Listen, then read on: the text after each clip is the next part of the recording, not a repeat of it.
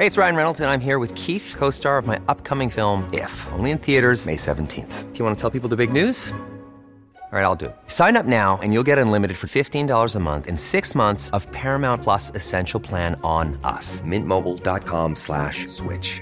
Upfront payment of $45 equivalent to $15 per month. Unlimited over 40 gigabytes per month. Face lower speeds. Videos at 480p. Active Mint customers by 531.24 get six months of Paramount Plus Essential Plan. Auto renews after six months. Offer ends May 31st, 2024. Separate Paramount Plus registration required. Terms and conditions apply if rated PG. Heraldo Podcast, un lugar para tus oídos. ¿Conoces a alguna mujer que haya sido víctima de violencia de género? Este es uno de los principales problemas en México. Esto es Primera Plana de El Heraldo de México.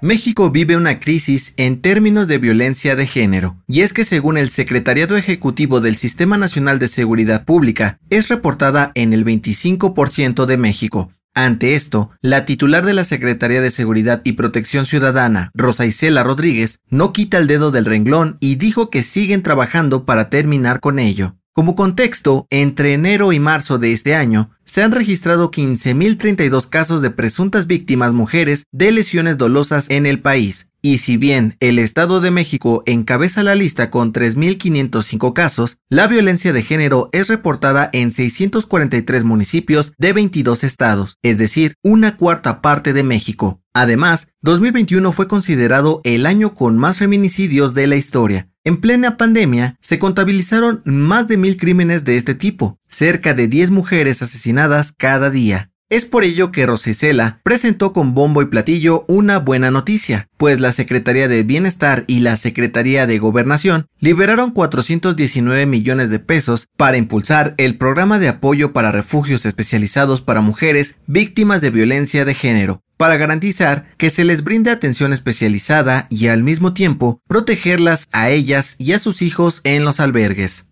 Cabe mencionar que, de acuerdo con la Red por los Derechos de la Infancia, en 2021, más de mil niños, niñas y adolescentes fueron víctimas de algún tipo de abuso, por lo que la estrategia también los contempla a ellos. Pero ahí no termina el aviso parroquial, pues también aprovechó el espacio en la conferencia de prensa para dar a conocer que siguen trabajando en la investigación del caso de Rosy Orozco, por si no recuerdas este caso, te refrescamos la memoria. En febrero del 2020, tres menores fueron víctimas de abuso sexual en un refugio de la Comisión Unidos contra la Trata en la Ciudad de México, organización que es propiedad de la panista Rosa María de la Garza Ramírez, mejor conocida como Rosy Orozco. Con información de Iván Saldaña, Francisco Nieto y Frida Valencia. Las mejores noticias en solo 5 minutos. Siga Primera Plana a través de Spotify.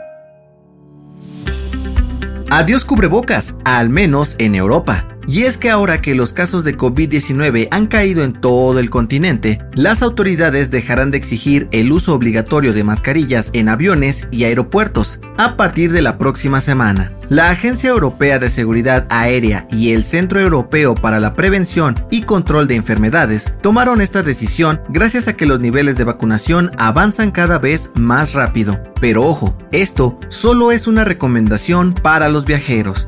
Sí, las autoridades dijeron que será decisión de los pasajeros usar o no el cubrebocas, por lo que pidieron a todos respetar las decisiones de los demás para evitar problemas y peleas. Además, pidieron actuar responsablemente. En pocas palabras, si estás enfermo, toses o estornudas, mejor ponte el cubrebocas para la tranquilidad de los que estén sentados cerca de ti.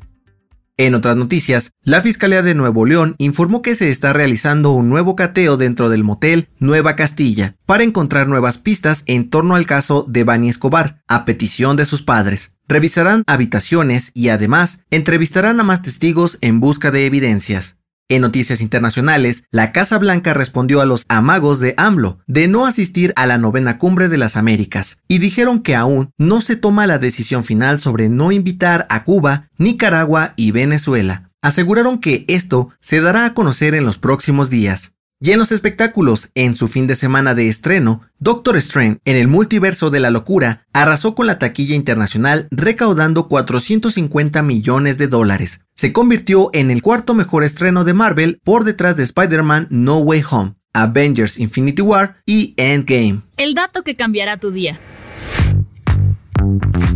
Con el calorón que se ha sentido y los aguaceros que han caído los últimos días, seguro más de un mosquito ya te picó. Pero, ¿sabes por qué lo hacen? Primero lo primero, solo los mosquitos hembra pican y lo hacen porque los químicos de nuestra sangre les sirve para producir sus huevos y todo parece indicar que tienen algunas víctimas preferidas. Según la Universidad de Tokio, los mosquitos se sienten atraídos especialmente por mujeres porque su piel es más delgada y fácil de picar. Sin embargo, también buscan a personas que respiran más veces por minuto sudan mucho o los que toman más cerveza. Además, prefieren la sangre tipo O e ignoran las A y B. Yo soy José Mata y nos escuchamos en la próxima. Esto fue Primera Plana, un podcast del Heraldo de México. Encuentra nuestra Primera Plana en el periódico impreso, página web y ahora en podcast. Síguenos en Instagram y TikTok como El Heraldo Podcast y en Facebook, Twitter y YouTube como El Heraldo de México. Hasta mañana.